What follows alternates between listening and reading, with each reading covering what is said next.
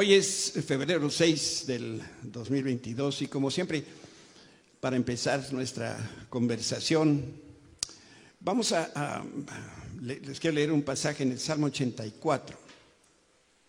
Dice, qué alegría para los que reciben su fuerza del Señor, los que se proponen caminar hasta Jerusalén. Cuando anden por el valle del llanto, se convertirán en un lugar de manantiales refrescantes. Las lluvias de otoño lo cubrirán de bendiciones. Ellos serán cada vez más fuertes y cada uno se presentará delante de Dios en Jerusalén o en la ciudad de Sión. Y eso es lo que dice el Señor para nosotros este día. Hice y sigo haciendo valles y colinas, lugares secos y lugares húmedos. Hago los acantilados con una vista maravillosa y con caídas repentinas. También toco, con, toco las cimas de las enormes montañas donde los niveles de oxígeno son tan bajos que cuesta trabajo respirar. Todos son lugares de mi belleza, de innumerables criaturas. Muchas de ellas son demasiado pequeñas que no se ven a simple vista. Mi mano es visible en toda la tierra y así es en los reinos, en los ámbitos espirituales. Tú has etiquetado valles espirituales a esos lugares de los que hay que salir lo antes posible y alejarse lo más lejos que se pueda. Has creído y expresado en público que las experiencias en lo alto de la montaña se debe obtener a toda costa y en consecuencia luchas y te sientes menos cuando te quedas corto de esta meta. Has olvidado, mi hijo, que yo sirvo a gente, eh, perdón, me has olvidado que, que mi hijo sirvió a gente que le dio la espalda y también ayunó en tiempos de desierto, vivió la peor tortura, entregó su vida por ti. Mi hijo hizo lo que me vio hacer, siguió mi voluntad y él nunca pecó. También deseo que estés alerta porque el Espíritu Santo te mostrará las estrategias que te transformarán. No tengas miedo a los valles, yo estoy ahí y te doy maravillas para que las disfrutes. Esto es lo que el Señor nos dice esta mañana. Y justo vamos a, continuar con este estudio de David y Goliat.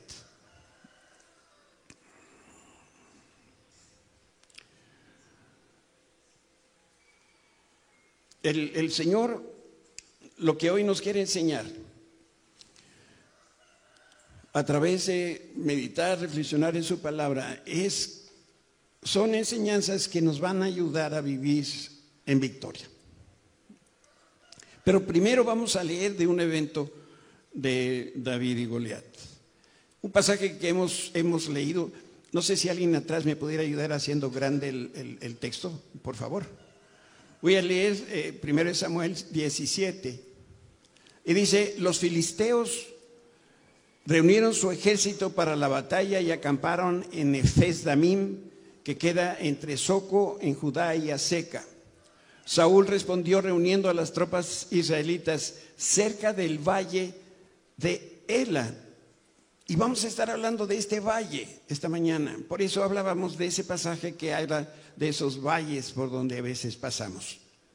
De modo que los filisteos y los israelitas quedaron frente a frente en los montes opuestos, separados por el valle. Luego Goliat, un campeón filisteo de Gad, salió de entre las filas de los filisteos para enfrentarse a las fuerzas de Israel y medía casi tres metros de altura. Déjenme decirles lo que dice la reina Valera. Seis codos y un palmo es lo que, lo que, lo que medía uh, Goliat. Llevaba un casco de bronce y su cota de malla hecha de bronce. Pesaba 57 kilos, que son 5 mil ah, ciclos. Y también tenía puestos protectores de bronce en las piernas y llevaba una jabalina de bronce sobre el hombro. El asta de su lanza era tan pesada y gruesa como un rodillo de telar con una punta de hierro que pesaba casi 7 kilos o 600 ciclos, y el escudero iba delante de Goliat. Para empezar, yo quiero llamar tu atención al aspecto físico de este gigante. Y después te quiero presentar algunas implicaciones espirituales de, esta, de lo que estamos aquí considerando. Por lo pronto yo quiero que tomes nota de la armadura. Y al, leer la escritura como lo hemos hecho, nos damos cuenta que predominaba el bronce como metal. Y cuando se habla en la Biblia del bronce, este es un emblema de juicio. Por eso el lavatorio del tabernáculo era de bronce. Ahí se lavaban los sacerdotes para poder ministrar. En base a esto, a esta representación, es que la armadura de bronce tiene una relevancia para nosotros. Vamos a leer a continuación 1 Samuel 18, 8. Entonces Goliat se, se, detuvo y gritó mofándose de los israelitas, ¿por qué salen todos ustedes a pelear? Yo soy el campeón filisteo, pero ustedes no son más que siervos de Saúl. Elijan un hombre para que venga aquí a pelear conmigo. Si me mata, entonces seremos sus esclavos, pero si yo lo mato a él, ustedes serán nuestros esclavos. Hoy desafío a los ejércitos de Israel, envíenme a un hombre que me enfrente. Y cuando Saúl y los israelitas lo escucharon, quedaron aterrados y profundamente perturbados. La reina Valera dice, oyendo Saúl y todo Israel es las palabras del filisteo, se turbaron y tuvieron gran miedo. Ahora bien, David, era hijo de un hombre llamado Isaí, un efrateo de Belén en la tierra de Judá. En ese mismo, es, en ese tiempo, Isaí era anciano y tenía ocho hijos. Sus tres hijos mayores son Eliab, Abinadab y, y Simea, o Sama, también se le conoce. Ya se habían unido al ejército de Saúl para pelear contra los filisteos. David era el menor de los hijos sus tres hermanos mayores se quedaron con él, con, el ejército de Saúl, pero David iba y venía para ayudar a su padre con las ovejas de Belén. Y dice la, la palabra, durante 40 días, cada mañana, cada tarde, el campeón filisteo se paseaba dándose aires delante del ejército de Israel. ¡Wow! Y continúa la historia. Un día Isaí le dijo a David, toma esta canasta de grano tostado, que se estima era de, una efa, eh, la cantidad de, grano tostado, y dale estos diez pedazos de queso al capitán, averigua cómo están tus hermanos y tráeme un informe. Y otra de las Biblias dice, y tráeme una prenda para saber cómo están tus hermanos, cómo les va a tus hermanos. Entonces los hermanos de David estaban con Saúl y el ejército israelita en el valle de Ela, peleando contra los filisteos. Así que temprano en la mañana, David dejó las ovejas al cuidado de otro pastor y salió con los regalos, como Isaí le había indicado, y llegó al campamento justo cuando el ejército de Israel salía al campo de batalla dando gritos de guerra. Poco tiempo después, las fuerzas israelitas y filisteas quedaron frente a frente ejército contra ejército. Ahí está el valle entre esas dos ciudades, que son Aseca y Soco. Ay, perdón. Ese es el lugar, esa es la zona donde sucede este evento. Si tú te diste cuenta, en la lectura, hasta este momento en el conflicto eran muchos gritos y pocos sombreras. La escena que leímos describe lo que sucede en, como en los vestidores de los jugadores en, un estadio en medio tiempo. Hagan de cuenta que es un equipo de fútbol americano, van perdiendo 100 a 0, y los de casa están aterrados, están muy nerviosos, y llegan los jugadores, llegan los entrenadores, llega el dueño, y, hablan y dicen, y es que nos falló la defensa, y, nos falló la no sé cuál, y lo que pasa es que no estaban en su lugar, y los otros, y, es puro platicar y hablar, y muy poquita acción. Nadie hacía nada, en un vestidor no se hace nada, más que hablar. Entonces, David dejó sus cosas con el hombre que guardaba las provisiones, y se apresuró a ir hacia las filas para saludar a sus hermanos. Mientras hablaba con ellos, Goliat, el campeón filisteo de salió de entre las tropas filisteas. En ese momento David lo escuchó gritar sus acostumbradas burlas al ejército de Israel. tan pronto como las tropas israelitas lo vieron y comenzaron a huir espantadas. ¿Ya vieron al gigante? Preguntaban los hombres. Sale cada día a desafiar a Israel. El rey ha ofrecido una enorme recompensa a cualquiera que lo mate. A ese hombre le dará una de sus hijas como esposa y toda su familia quedará exonerada del pago de impuestos. A quien lo venza, dice otra de las versiones, el rey lo colmará de riquezas. David le preguntó a los soldados que están cerca de él, ¿qué recibirá el hombre que mate al filisteo y ponga fin a su desafío contra Israel? Y a fin de cuentas, ¿quién es ese filisteo pagano al que se le permite desafiar a los ejércitos del Dios viviente? ¿Quiénes conocen, conocen la historia de David y Goliat desde niños? Y no ha cambiado, ¿eh? Ahí está. Y vamos a estudiar este, estos, estas semanas que tenemos por delante la historia de David y Goliat. Lo digo para que no creas que si ponemos el texto y tú digas, pues ese ya lo leímos, pues sí, y lo vamos a seguir leyendo.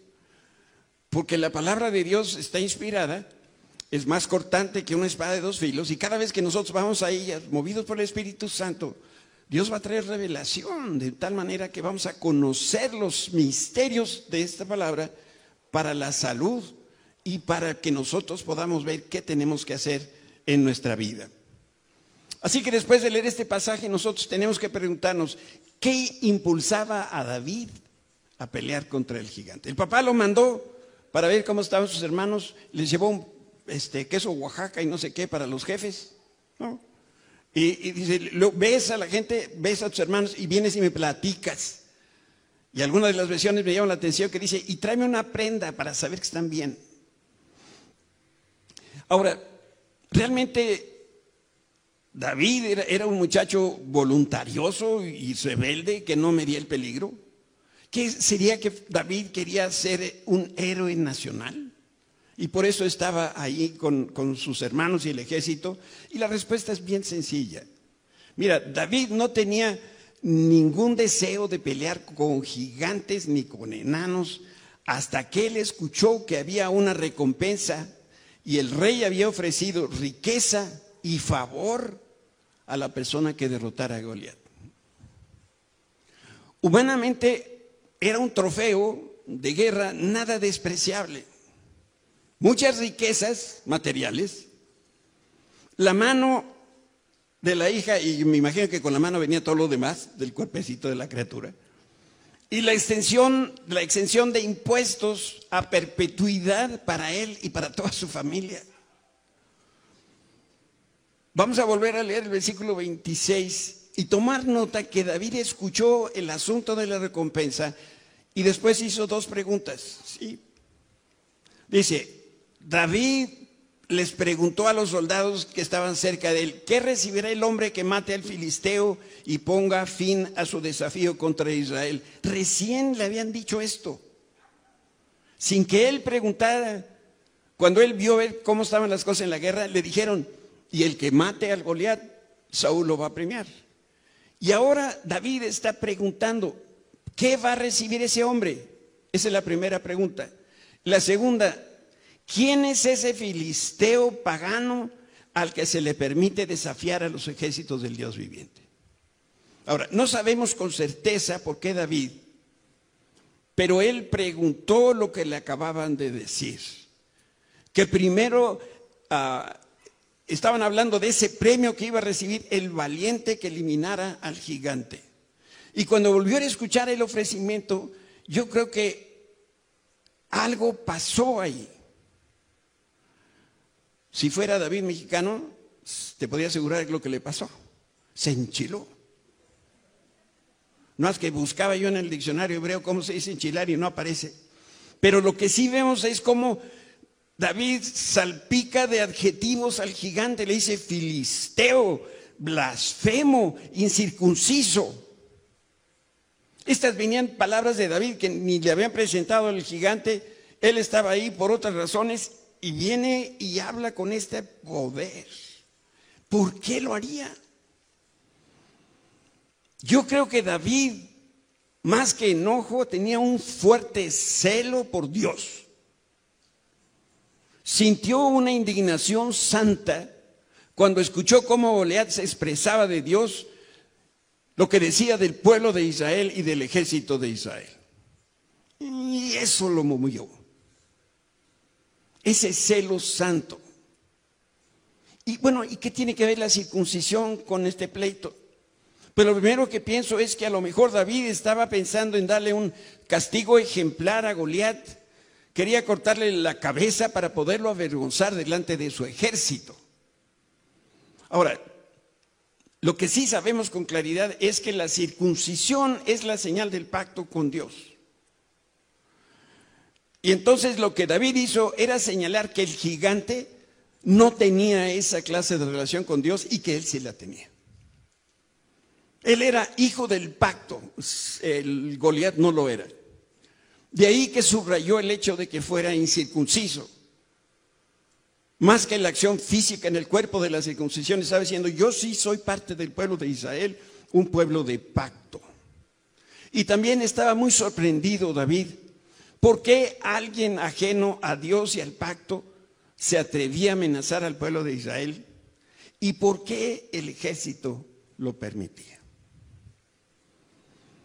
El último versículo de esta sección de la escritura dice lo siguiente, efectivamente esa es la recompensa por matarlo.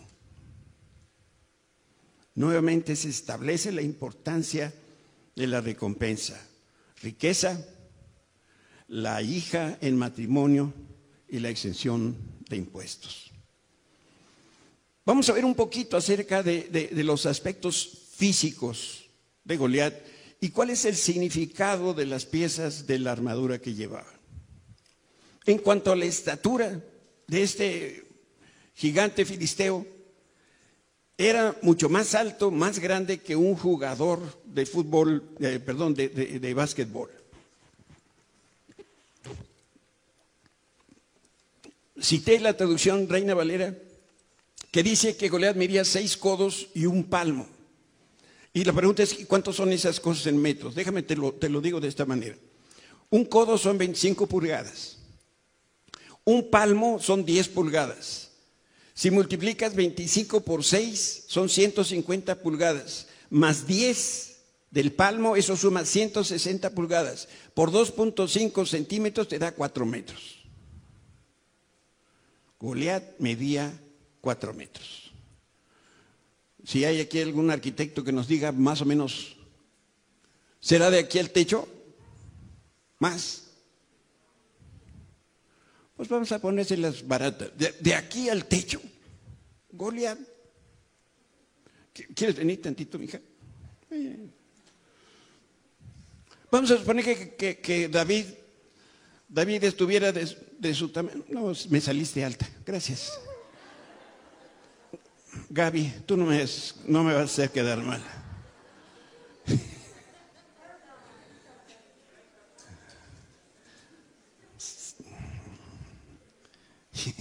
Qué chiquita estás. Qué horror. Imagínate, Gaby, pelear con un animalote así. Muchas gracias. Es que luego leemos la escritura y, no, lo dimensionamos de, qué estamos, de qué estamos hablando. La Biblia también dice que Goliat tuvo hermanos y a lo mejor ellos, Goliat y sus hermanos, eran los chaparritos. Porque si recuerdan lo que platicamos el domingo pasado, esta es la segunda generación de gigantes. Y a lo mejor, así como el, género humano se ha venido deteriorando con el tiempo, igual a lo mejor los primeros gigantes, esos de los hijos de Dios con las mujeres de los hombres, eran más altos que cuatro metros. Entonces, aquí vemos otro dato revelador, que es el peso de la armadura de Goliat. Se calcula que pesaba 150 kilogramos, sin contar los accesorios como eran las espinilleras y las cosas que se ponían en las piernas.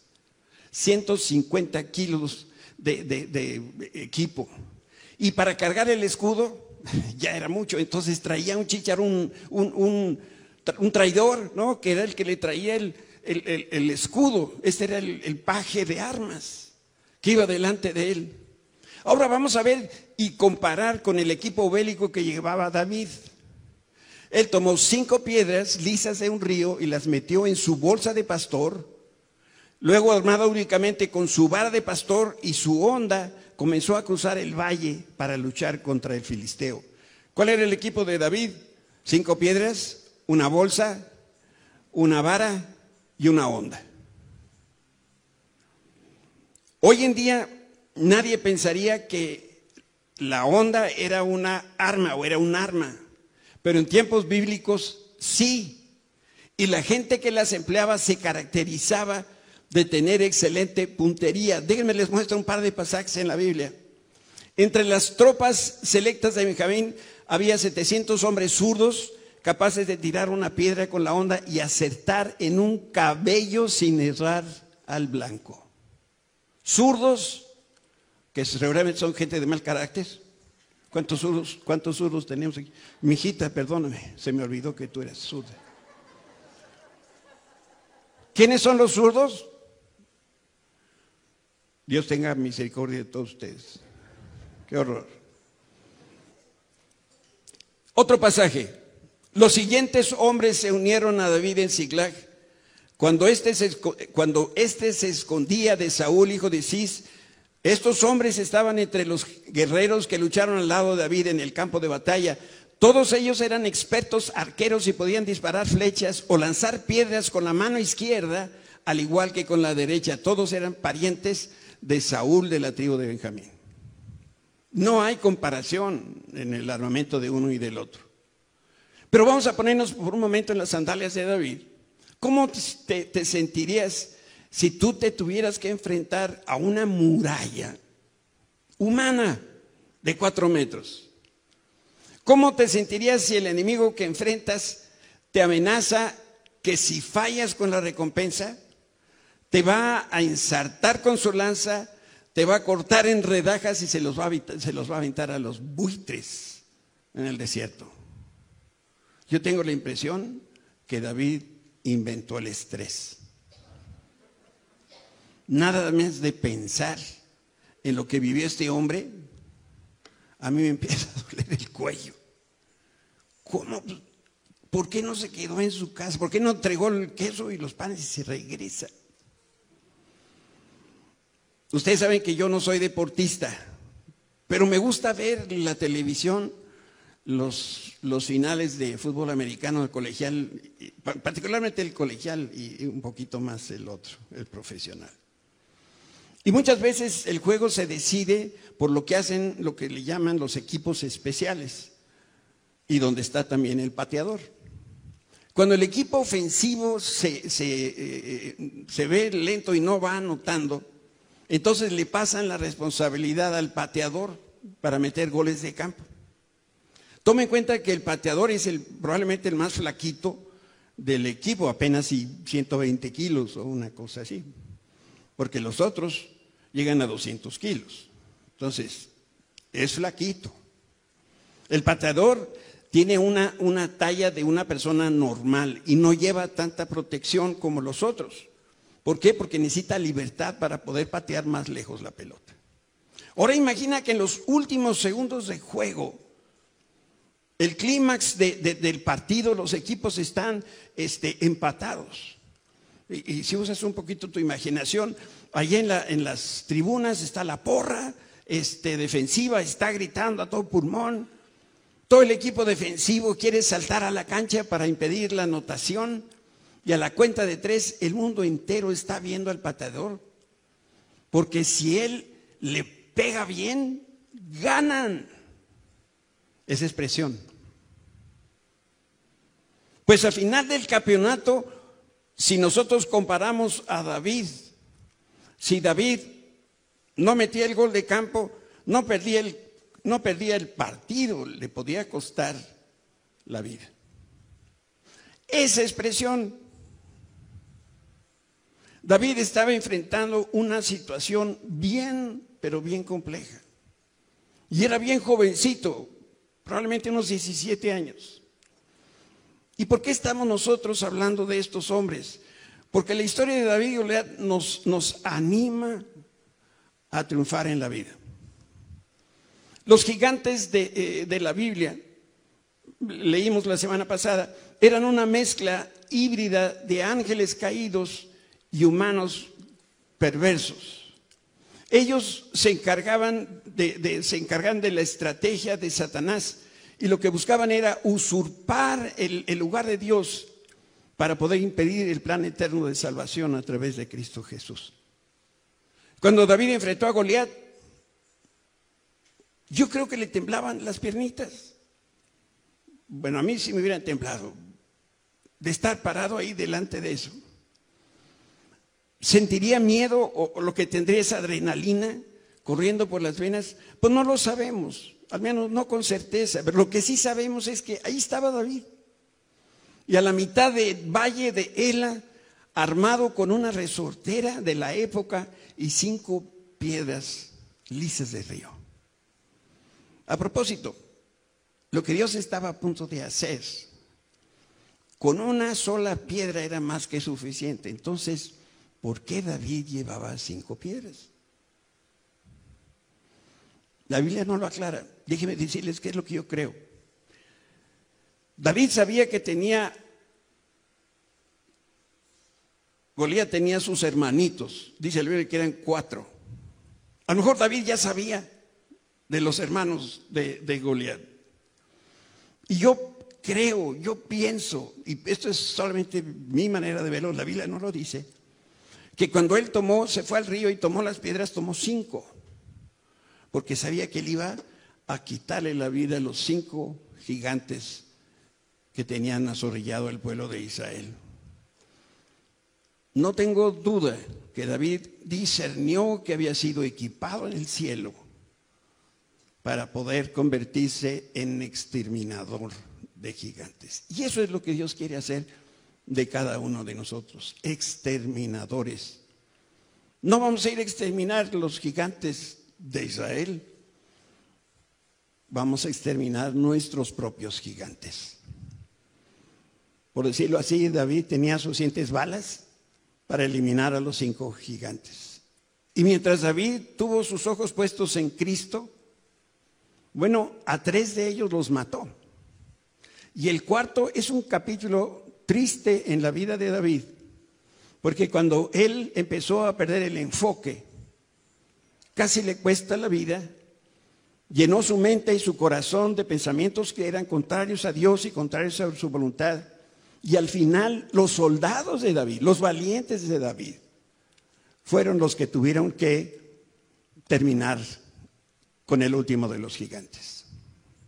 Ahora, quisiera yo dejar un pensamiento aquí de esta conversación. Nos debe quedar muy claro que hay mucho que aprenderle a David. Dice la Biblia que era un hombre conforme el corazón de Dios. ¿Me pueden ayudar allá? E, esa frase lo dice todo y, no nos dice mucho. Pero creo que podríamos concluir diciendo que David era, era, un hombre que tenía el corazón como de Dios. Razón por la cual Dios se agradaba de David. ¿Se equivocó David?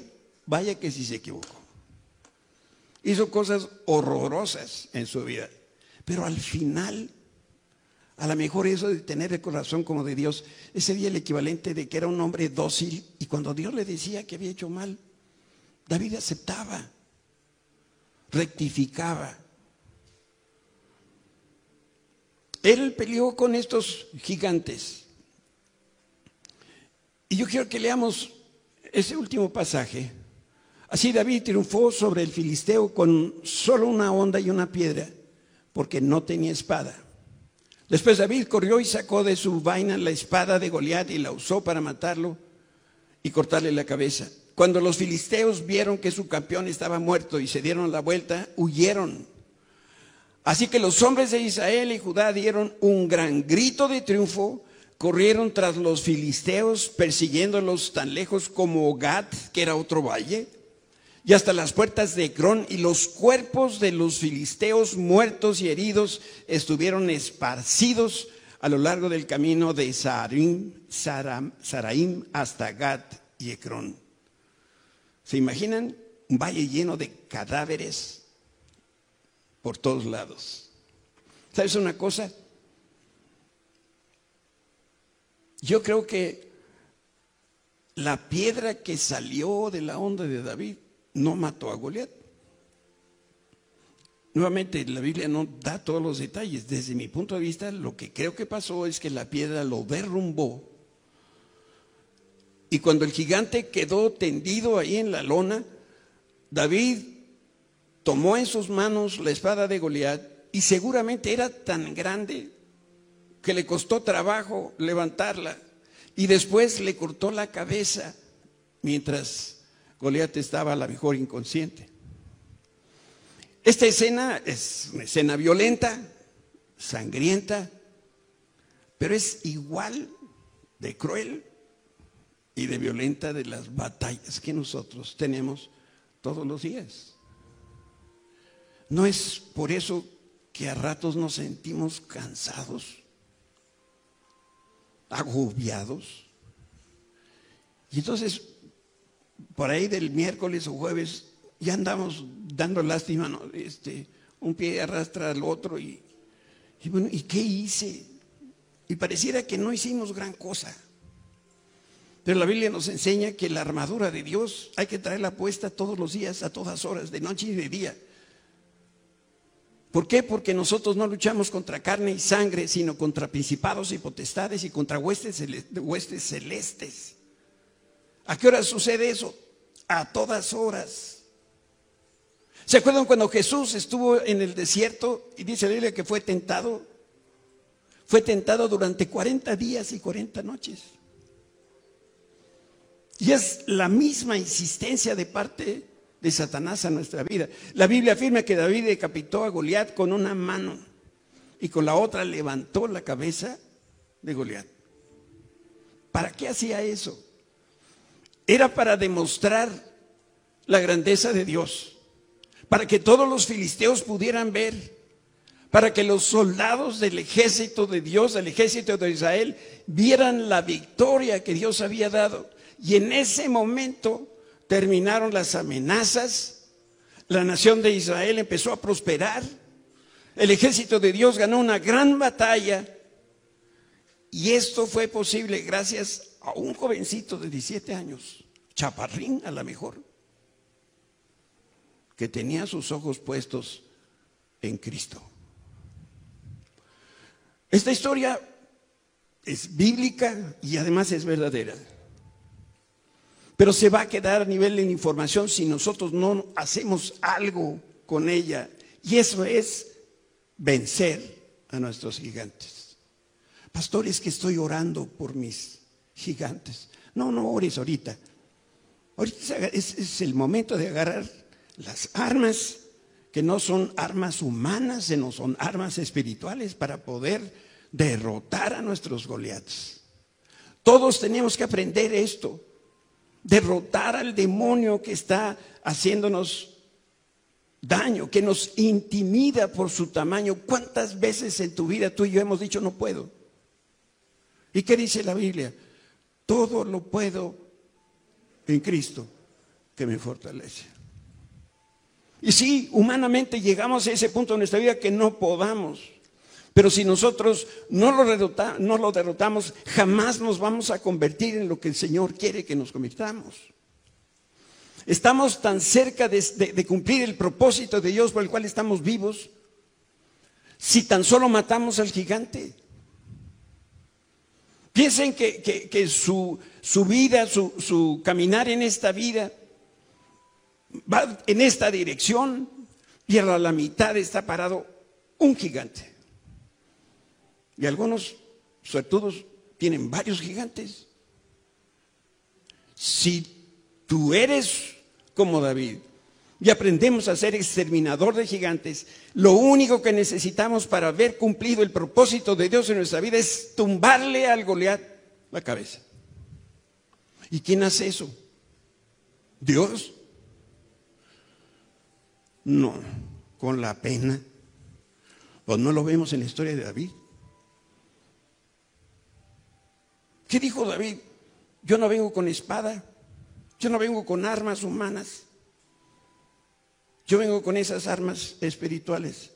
Y en el nombre del Dios de los ejércitos te vengo a derrotar.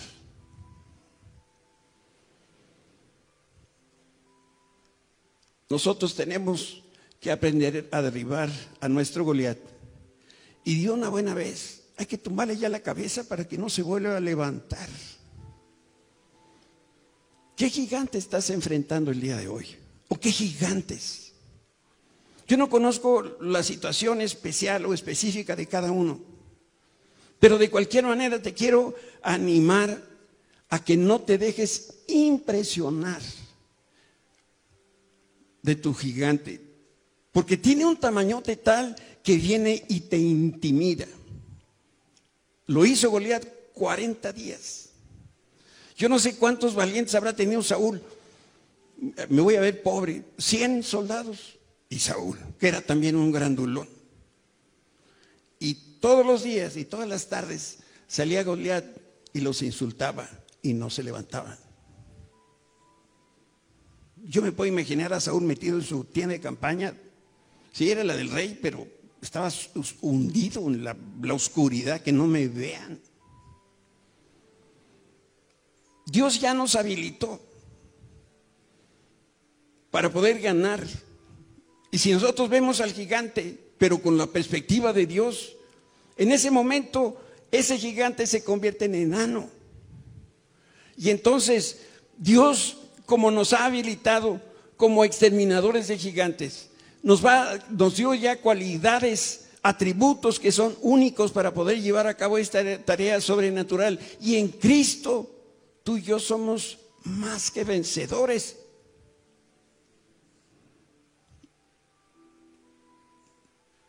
Llegó el día 41. Si saben que es el día 41, ¿verdad? Goliat estuvo 40 días. Estuvo amenazando y el pueblo de Israel y su rey se la creyeron. Pero llegó el día 41. Y hoy nosotros debemos ponerle un hasta aquí a Satanás, a sus amenazas, no aceptar más derrotas. Hoy es el día de tomar la autoridad que tenemos en Cristo y declararle al, enemigo lo mismo que David le declaró a Goliat. Tú vienes contra mí con espada, lanza y jabalina, pero yo vengo contra ti en el nombre del Señor de los ejércitos celestiales, el Dios de los ejércitos de Israel a quien tú has desafiado. Hoy el Señor te conquistará, yo te voy a matar, te voy a cortar la cabeza y luego voy a dar tu cadáver a los, a los cuervos, a los animales salvajes, y todo el mundo va a saber que hay Dios en Israel. Si nosotros seguimos los pasos de este jovencito David, número uno, se va a soltar lo que estaba ahí atado. Vamos a poder caminar y vencer y llegar al propósito de Dios en nuestra vida. Pero ¿sabes también qué va a pasar? Es que se va a exhibir la grandeza de Dios, como fue el caso de David. Esta es la batalla del Señor. Y al final la entrega en nuestras manos. Quiero concluir con unas preguntas muy sencillas.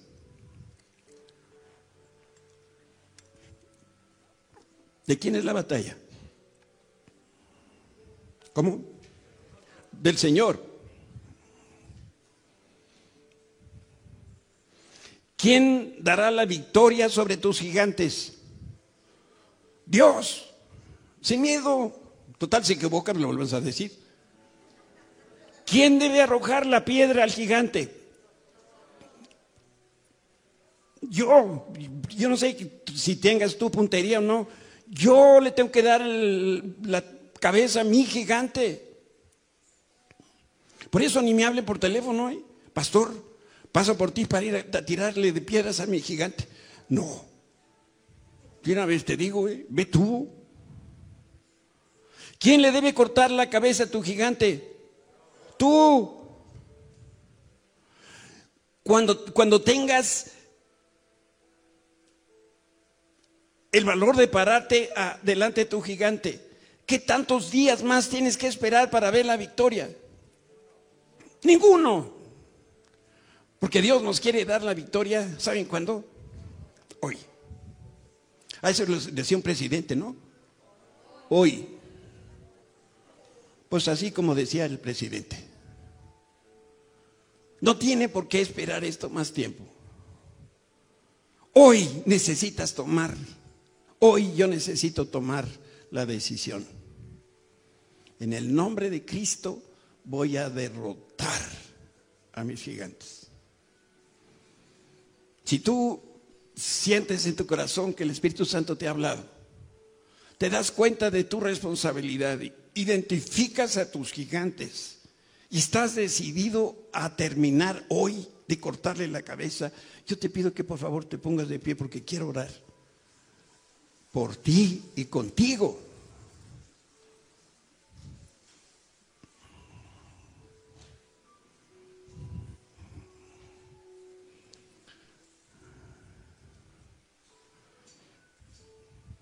Quizá por eso hoy podamos entender un poquito mejor que Dios nos quiere llevar de gloria en gloria.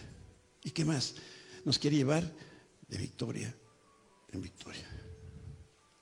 Cuando yo reviso mi, reviso mi vida, eh, es un, eh, un, electrocardiograma. ¿Va bien? Va mal. ¿Va bien? Va mal. ¿Va bien? Va mal. Eso no, eso no es lo que dice la palabra. La escritura dice que vamos de victoria en victoria en victoria. Algo en lo, espiritual tiene que suceder en esta hora. Por eso en oración y en fe vamos a declarar delante de Dios que estamos tomando la decisión de ser exterminadores de gigantes y que la guerra que es su, su guerra, nosotros como David vamos a salir y en su nombre habremos de vencer. Cierra ahí tus ojos para que no te distraigas. Padre Santo, gracias por esta enseñanza tan sencilla. Muchos le escuchamos de niños y mira, venimos entendiéndola hasta ahora. Pero gracias que al final del día la podemos entender. Señor, estamos convencidos de que somos nosotros los que tenemos que exterminar a nuestros propios gigantes. También sabemos que no lo podemos hacer con nuestra fuerza. Para eso necesitamos tu fuerza. Nuestras armas son armas espirituales. Y hoy te decimos, Señor, que nos armamos, como Pablo lo dice en los Efesios, nos ponemos la armadura de Dios. Tomamos la, la, decisión de ser exterminador de mis gigantes y en el nombre de Dios, en esta hora, yo le digo a mi gigante, gigante estás derrotado en el nombre de Jesús. No tienes autoridad sobre mí. No tienes derecho sobre mí porque Cristo ganó en la cruz todos esos derechos. Yo he sido comprado por la sangre preciosa de Jesús, le pertenezco a Él. Pero en esta hora yo decido derrotar en tu nombre a Satanás. En el nombre de Cristo Jesús. Amén. ¿Por qué no das un fuerte aplauso al Señor?